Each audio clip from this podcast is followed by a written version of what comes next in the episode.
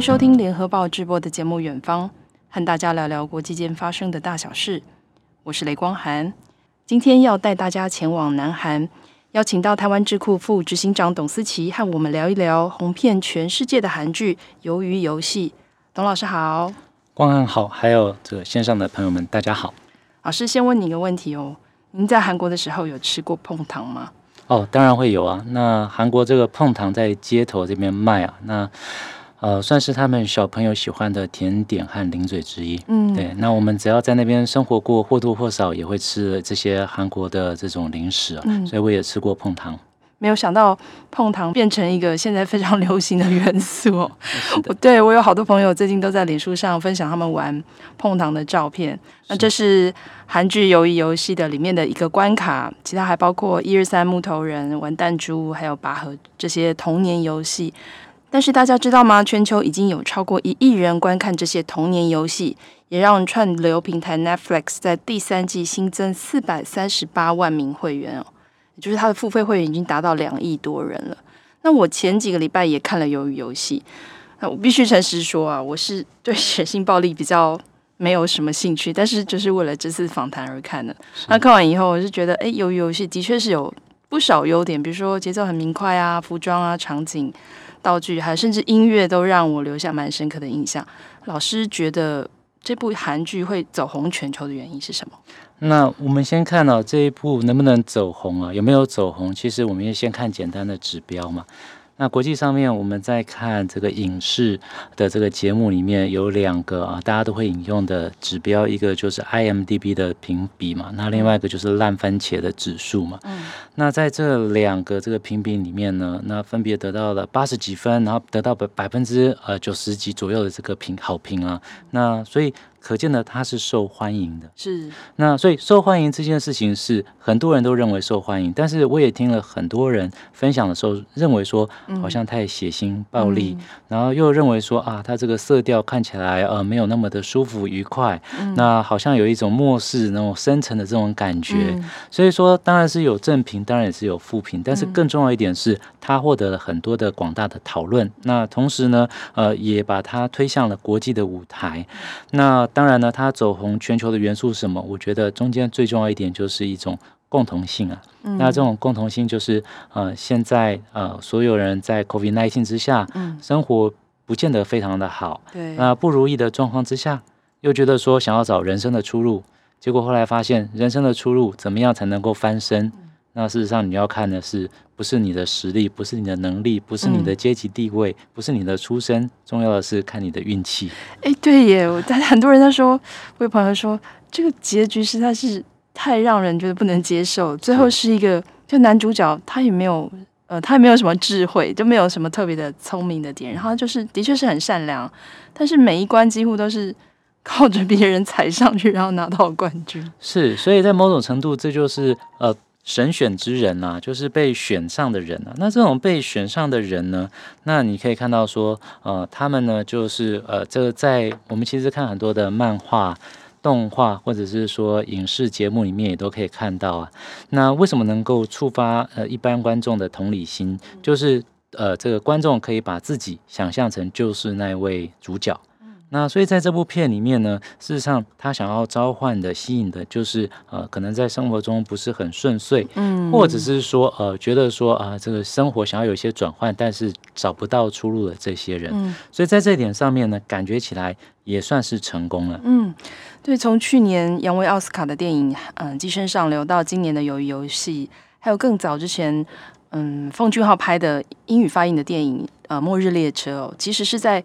这么虚构的科幻片里面，都是在诉说一个一些没有权势的人，还有呃社会的不不公义哦。看起来好像是对哪一个国家的观众，社会阶级问题都很难引起共鸣。是的，那这种社会阶级的议题呢，那特别是刚刚有提到说，在 COVID-19 之下，那很多人事实上呃是失去了工作的机会，那也没办法跟别人交流沟通。那所以呃，关于这种末世、末日的这种元素啊，那事实上不只是韩国在拍啊，嗯、那其他国家其实也是呃，也有很多国家在拍类似的作品呢、啊。那人生是不能 reset 啊，但是在这一个呃鱿鱼游戏里面，好像透过这种闯关能不能 reset，虽然是不能 reset 啊，但是他可以告诉你说，你可能还有一些机会，可能可以再做一些呃你想象不到的努力。嗯、那当然了，奉俊昊他拍的这个片里面呢、啊，包括烈日呃末日列车里面啊。嗯还有这个寄生上流，他所表达出来、传达出来的这一些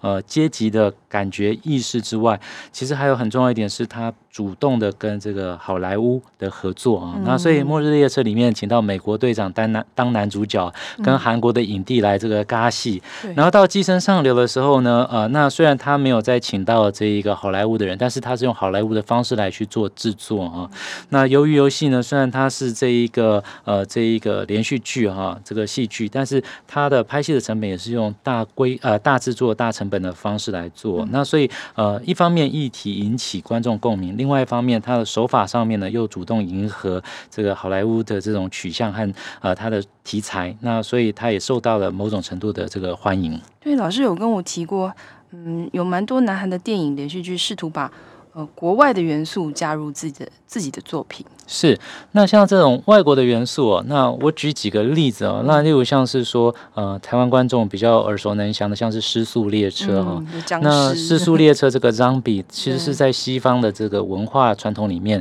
非常常会出现的这个电影的素材哦。那你看哦，它不只是在电电影里面出现了，现在后来连这个连续剧 Netflix 上面的另外一个连续剧哦，这个《师战朝鲜》嗯啊，之前本来他们呃这个翻译把它翻成《李师朝鲜》哦，对对对对。对，但是哎，对，因为那个李氏朝鲜好像就是比较不好的这种意涵啊，就是有有去损害到这个李氏朝鲜这种感觉，所以韩国有人抗议之下，呃，他把它换一个名称。那事实上，它原来的名称叫 Kingdom，就是王国啦。啊、嗯，那你看啊，在这个古老的这个朝鲜的这个王国里面呢，它也有这个丧尸哦、僵尸的这个元素的存在哦。嗯、那就更不用再讲到说，呃，这一个呃。呃，你可以看到说，在很多的这个呃连续剧或者戏剧里面呢、那当然了、这个。呃，后来还有好几部片啊，也都是用这个呃丧尸、末日，然后还有这一个社会阶级阶层。那像我们现在看到讨论的《鱿鱼游戏》，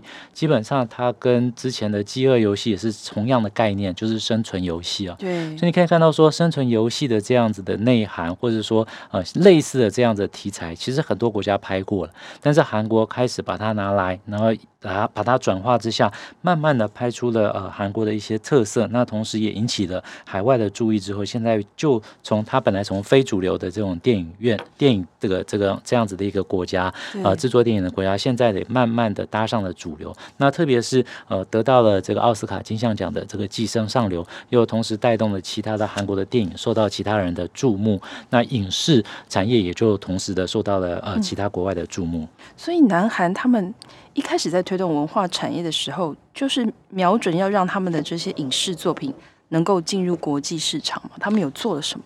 那其实哦，韩国在该真正要推动文化产业呢，你就不得不提到说，其实是呃，不是说最近的事情哦。那在一九九四年的时候，当时的呃总统金泳三哦，那当时韩国还是在民主转型过程中，他们就认呃金泳三总统就认为说，那你拍一部这个电影啊，它的获得的这个创造收益是高过这现代汽车。对，好像说什么是看了《侏罗纪公园》，看了当时的《侏罗纪公园》之后，他就认为说啊，这个是呃可以创创造很多附加价值的，那所以就开始希望能够推动文创产业。但韩国真正的去推动这个文创产业，嗯、那韩文的韩国的内容文文创产业，其实它的全名叫文化内容产业了啊，嗯嗯、也就是说，这个可以放在这个呃网络平台上面去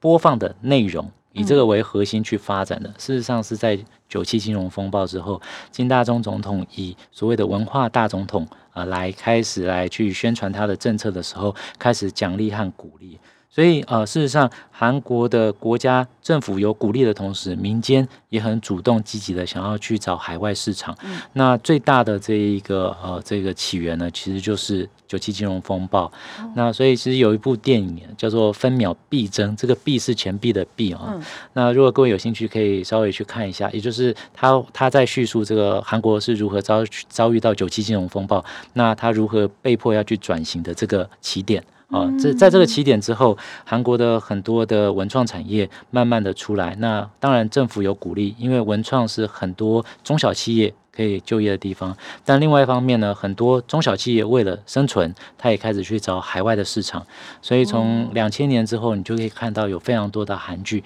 包括当时的冬季恋歌，嗯、呃，在内的，然后还有的对大长今，还有韩流音乐啊、嗯。呃，那当时的少女时代啊、呃，这个呃，可是到后面大家知道，真正走红是 PSY 的江南 Style，嗯，对，到现在的电影啊，所以影视音的部分，韩国呃其实很努力，但除了这些部分之外，还有 A C G。嗯，哦，就是 animation 动画，comics 就是漫画，那和 game 游戏，这也是韩国非常努力近年来在推动的文创产业。嗯，也就是说，其实是大环境来造，就是推了他们一把。就虽然呃，这个金永三总统他当时有这样的想法，但是只是整个大环境来最推推了他们一把，然后想要往国外来进军这个产业。对，那因为韩国一直在想说自己的这个内需市场很小。所以要找外需市场，外需市场它不像说台湾，我们在想的就是中华语市场啊。对。那所以进军中国比较快，韩国进军哪里都是外国，所以他就在想说如何进入国际市场。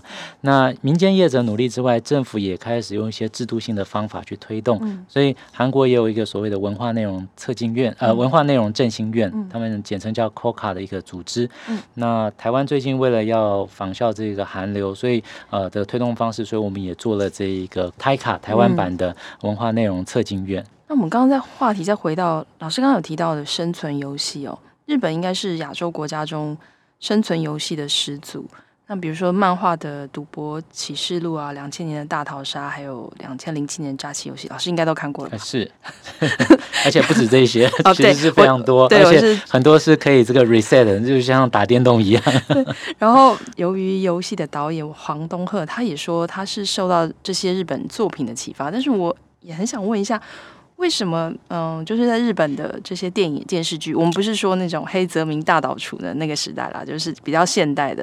在国际间比较没有抢眼的表现。那其实并不是说在国际间没有抢眼的表现哦。那日本的这一个呃流行文化，事实上始终以来，它其实是走在这个韩韩流之前的哦。那所以之前大家呃就是在讲韩流之前，其实哈日族是更多的哦。那呃那日本的这一个。影视音呢，事实上，呃。在国际上面也有一些很令人觉得呃刮目一新或者抢眼的一些表现哦。嗯、那其实呃特别是它的动动画，嗯、就是这个动画卡通的部分。嗯、那宫崎宫崎骏的这些卡通大家都耳熟能详啊，龙猫、这一些啊。对但事实上啊，韩国也有一部非常厉害的这一个卡通啊，那它影响了世界。它也是从漫画改编的，然后变成了卡通，然后后来呃变成了所谓的这个动画动画哦电影，叫做阿基拉哈阿基拉阿基拉这。这个动画事实上它，它哎，它是一个名作，而且影响到了非常多的后续的这一个电影啊，或者说这一个呃漫画的设定哦。嗯、那同时，它这样风格呃，包括后来的《新世纪福音战士》嗯哦，那还有呃这个其实还有很多啊，都后来就陆陆续续的改编成了电影哦。其实有很多好莱坞的电影哦，呃，例如像是《明日边境》哦，这个。阿汤哥汤姆克鲁斯演的这一个，那其实他是从日本漫画改编来的啊。那还有非常多的这一个呃电影啊，那都是从漫画来去转播。那甚至是呃这一个呃《银翼杀手》里面，他要去表现出来的这一个荒废的这个古老的这个东京的那种感觉，也是从漫画去转变过来。那他也是后续去影响到了这一个呃很多的这个好莱坞的这个电影的发展啊。所以说呃日本的电影电视。视剧哦，在国际之间其实有一些抢眼，甚至到最近不是还有皮卡丘吗？嗯、皮卡丘变真人卡通。应该说，说，我想问的是，除了动画之外，动画、漫画之外之外的就比如说是电影的、嗯、电影，还有连续剧。对，所以我要想说，他的电影其实是有有一些影响的。嗯，就动画电影，对对。然后另外一个是说，他的电视剧哦，影响到了西好莱坞也有啊，例如像是《死亡笔记本》。嗯，啊，他是从漫画开始，然后呃变成了电影。然后在日本有连续剧，呃，有有这个电影之后，变好莱坞也把这个剧本拿去，所以这个模式就是说，日本呢，它其实有很多的部分在国际上面是被纳入流行文化的要素，嗯，但是它本身的电影哦，或是电视剧哦，它最受欢迎的电影哦，现在看起来都还是这个。动画的系列啦为主啦，嗯、那呃拍的呃这个很多的这种动画，包括这一个呃你的名字在内的啊，那受到很多的国际的瞩目。嗯、但是电影和电视剧呢，呃因为太多日本本地的要素，所以我呃看起来呢，在国际上面呢，呃它比较没有办法变成普遍大家接受。它因为有很多的韩国呃日本的电影或是电视剧，呃一一来是它的。节奏比较缓慢，嗯，二来是它的题材是非常的在地性的，嗯，哦，那同时他也希望能够有一些道德啊，或者是说一些教条的这些呃传达，所以到后面呢，他其实比较能吸引的是本地的观众，嗯，那日本不是说没有想要做国际的展示哈，例如像是这一个呃，同样是生存游戏，那它也有放在 Netflix 上面的影片《经济之国》哦，那可是呢，在国际之间呢，大家就没有那么的喜欢。对，我正想问，因为大家还就是难免会把，就因为《经济之国》的闯关者也是 Netflix 投资的，那大家总是会把哎，同样是生存游戏，然后又是韩国跟日本来做一个比较，那它其实评价也是不差，但是就是没有像。好像就没有像鱿鱼游戏这么轰动。对他的评价虽然是不差，但是他现在后来被很多人看到，其实是很多人看完《鱿鱼游戏》之后，在想说、嗯、啊，那没有别的剧可以追的时候，去看类似的影片的时候，嗯、他就会推荐啊，去推荐的时候 发现了。嗯、那所以我们可以看到说，这其实是一个外溢的效应了。嗯、那事实上啊，我我我们还是要这样回过来讲哈，鱿鱼游戏的轰动，那基本上它也是有搭上这个《寄生上流》获得了国际的这个呃大奖之后的一个影响啦。嗯、那日本的刚刚我所提到的，像是好莱坞的电影哦，那呃《明日边境》啊，《攻壳机动队》啊，呃类似的这样的电影，还有皮卡丘啊，其实这些都是呃有一些外溢效应，也就是说类似的东西红了之后，嗯，然后才能够让呃下面的类似的这一个题材或是影片受到欢迎。嗯、那《经济之国的闯关者》啊，那很多人在讲啊，就是说它游戏规则太难了。嗯哦，然后另外说有点动脑，对，动脑，然后情节呢比较复杂一点。嗯，那它的这一个呃整个的这个呃结构呢，感觉又不像是这一个鱿鱼游戏这么的单纯，嗯，然后明快。那所以比较多阴谋的感觉，是是，不知道为什么。那所以说，就让很多呃想要追剧的人追到中间的时候，比较难再继续往下看。哦，对，那所以呃，他的国评价的确也是不差哦。但是呃，有些时候你还是要进入一些日本的文化情境，那才会比较了解说为什么要这样做情境的设定。但由于游戏它用了一个最原初、最简单的，就是小孩子。都都能够、嗯、呃用的方式，然后游戏规则很简单。那其实呃中间其实也不是说那么简单啦，就是在我们理解的游戏规则之后之中，他又去加了一些人性的讨论，所以就更受到一般人的讨论。嗯嗯，刚才老师有提到那个 KOCA，就是韩国的文化内容振兴院，它现在成立也是十年了嘛？哎，超过十年了吧？是，嗯，那。我想知道说，Coca 他们在做呃，就是在推动的时候，他们的是什么样的做法？就是比如说，他们到底是用补助呢，还是用什么样奖励的方式吗？奖励或是补助的话，其实讲补助啊，那去推动文化的这个振兴，其实是文化部在做的事。那在韩国就是文化体育观光部。嗯嗯。那这个 Coca 是要做什么呢？他是要做是投融资啊。就是投资与融资，嗯、那他是希望能够健全产业的文化创意产业的生态圈、生态系啊。嗯、那当初为什么韩国想要用这个 COCA 的方式，用政府力量来帮忙啊？那它的道理很简单，他们有一个所谓的一臂之距的原则，也就是说啊，政府哦想要来帮民间哦、啊、去带动它的产业的发展哦、其实常常会遇到一个问题，专业性的问题哦。比如说，我现在要推动这个呃音乐产业，但是这些政公务公公务员他本身不会玩音乐啊，对，那如何帮忙去？对，如何去帮忙？所以他们就有一个呃中介的组织，用一个中介的团体啊，然后从中间呢去找专业的人士构成，然后来去帮忙看业界的问题。那在发展的十几年的过程之中，这个韩国的 Coca 慢慢的找到一个很重要的核心，也就是说，其实业界最困难的，呃，如果你把它分成所谓的呃这一个呃创作，然后制作，就是你所谓企划创作。跟流通的这个过程来讲的话，那其实呃最重要的还是资金有没有到位，嗯，那你才能够在这三个过程里面都能够稳健的往前去，那才能够把一个作品做出来。嗯，那所以 Coca 后来就把它的焦点去集中在呃投融资的上面。那也就是说，他做媒合，去找国际上面呢，呃，对于投资这种文创产业有兴趣的资金啊、呃，来参与他们的一个投标的过程，然后把一些有潜力的作品放上这个平台，然后去做媒合。可是，嗯，一开始南韩如果影视没有，呃。还没有这么有成，在国际上面那么成绩的时候，有有投资的的人敢去投资？那其实呃，投资基本上是分两种了，一种是所谓的天使资金嘛，嗯、哦，那天使资金是不问它的这个成果，成果呃，只问这个过程，就是说我为了投资而投资啊，嗯、啊，那一方面也是有这个天使资金，那另外一方面的话，那韩国还有另外一个特色就是它有大企业了。那所以你可以看到说，后来有一些大企业啊，他为了要呃解决他的接班的问题，那他也是去成立了一些这一个娱乐的这样的事业了啊，那让他的后二三二代或三代啊来做接班嘛。那在这样的过程之中啊，有一些的国际资金刚好在韩国有一些成功的呃这些作品出来之后，那刚好做了一些媒融合，那这些呃媒合或是融合。那一方面是有可能是国外的资金，也有可能是国内本国的资金，但是重点是如何把闲置的资金去做在这个跟文化内容，就是说文创产业相关的投资上面，最好的投资。所以说，Coca 就开始去呃去做这一些渠道。哦那您刚刚有提到说还没有成功的作品会不会有钱进来？这个感觉好像这蛮花蛮烧钱的。对，这就是现在台湾的一个困境。也就是说，我们现在有所谓的台卡 文文化内容策进院，也想做投融资的事业哈，嗯、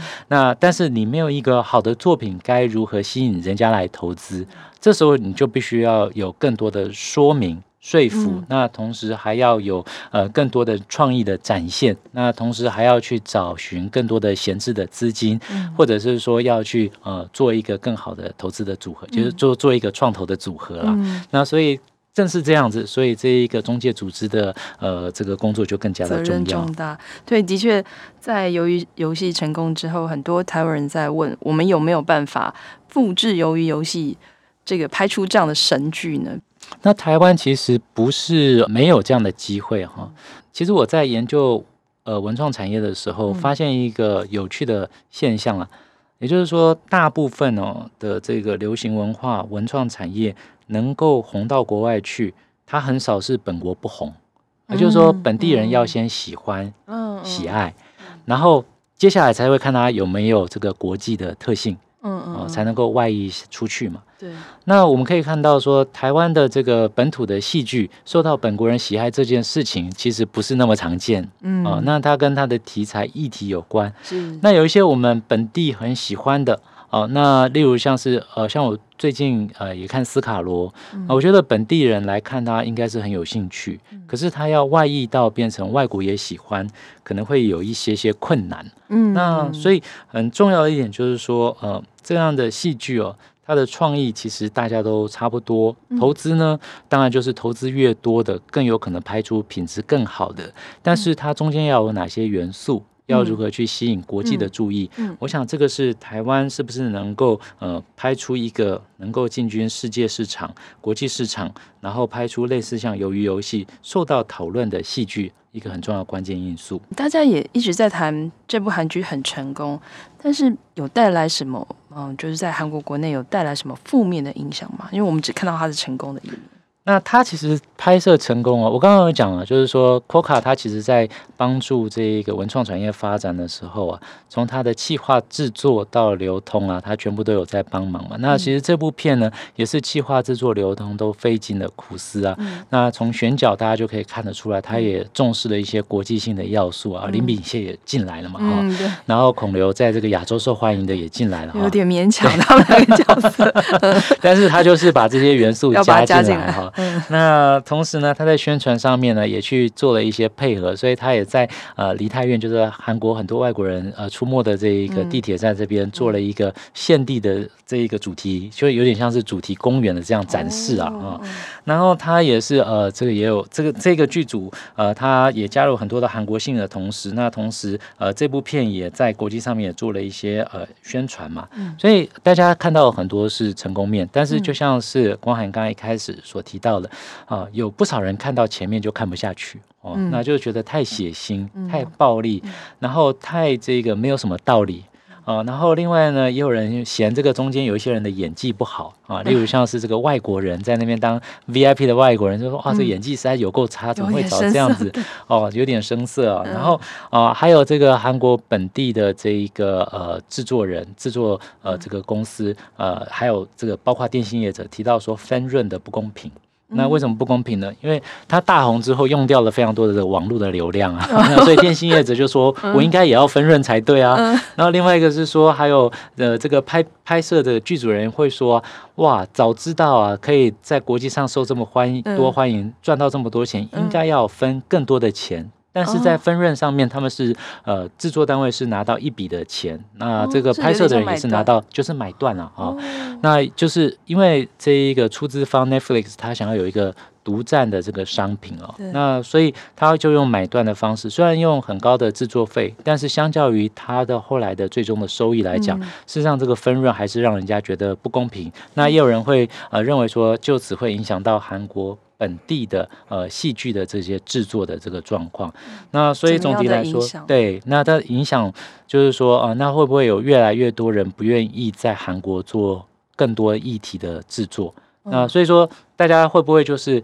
全全部都到 OTT 业者这边哦，那 Disney Disney Plus 或者是说这 Prime Video 或者是说像是呃这个 Netflix，他们直接来花钱，然后直接能够呃在 OTT 上面放，但是反而在韩国本土的，呃本地的电视台。看不到，而且它的题对，而且它的题材可能会受到不是看不到，不只是看不到好的剧，嗯，是可能到后面呃真的。品质比较好，或是比较高制作，或者说比较呃有吸引力的剧，嗯、那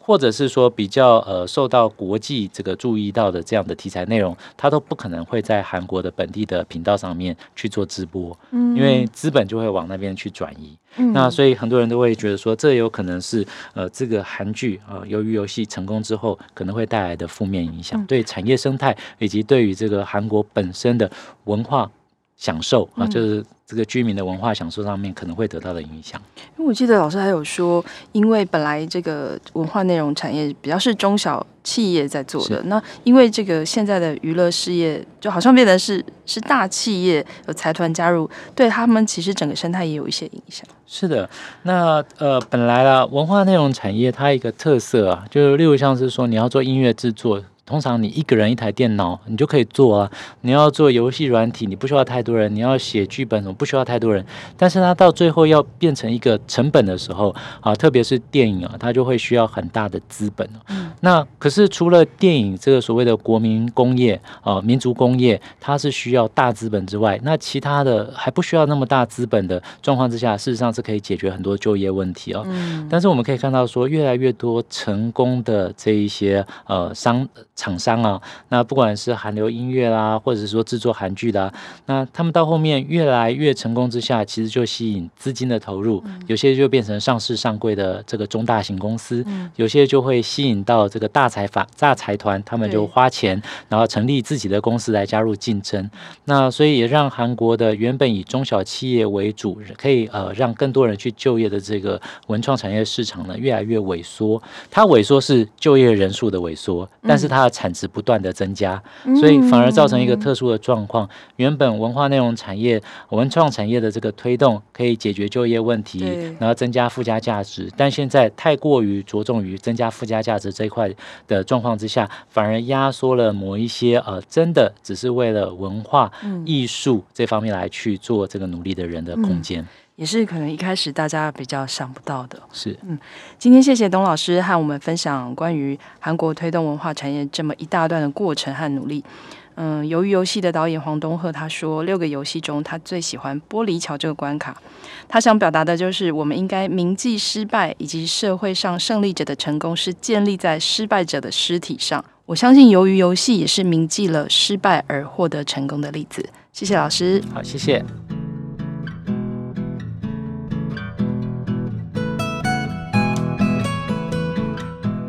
感谢大家收听《远方》。如果想看更多深度的报道，请上网搜寻《联合报》数位版。我们下周《远方》再见。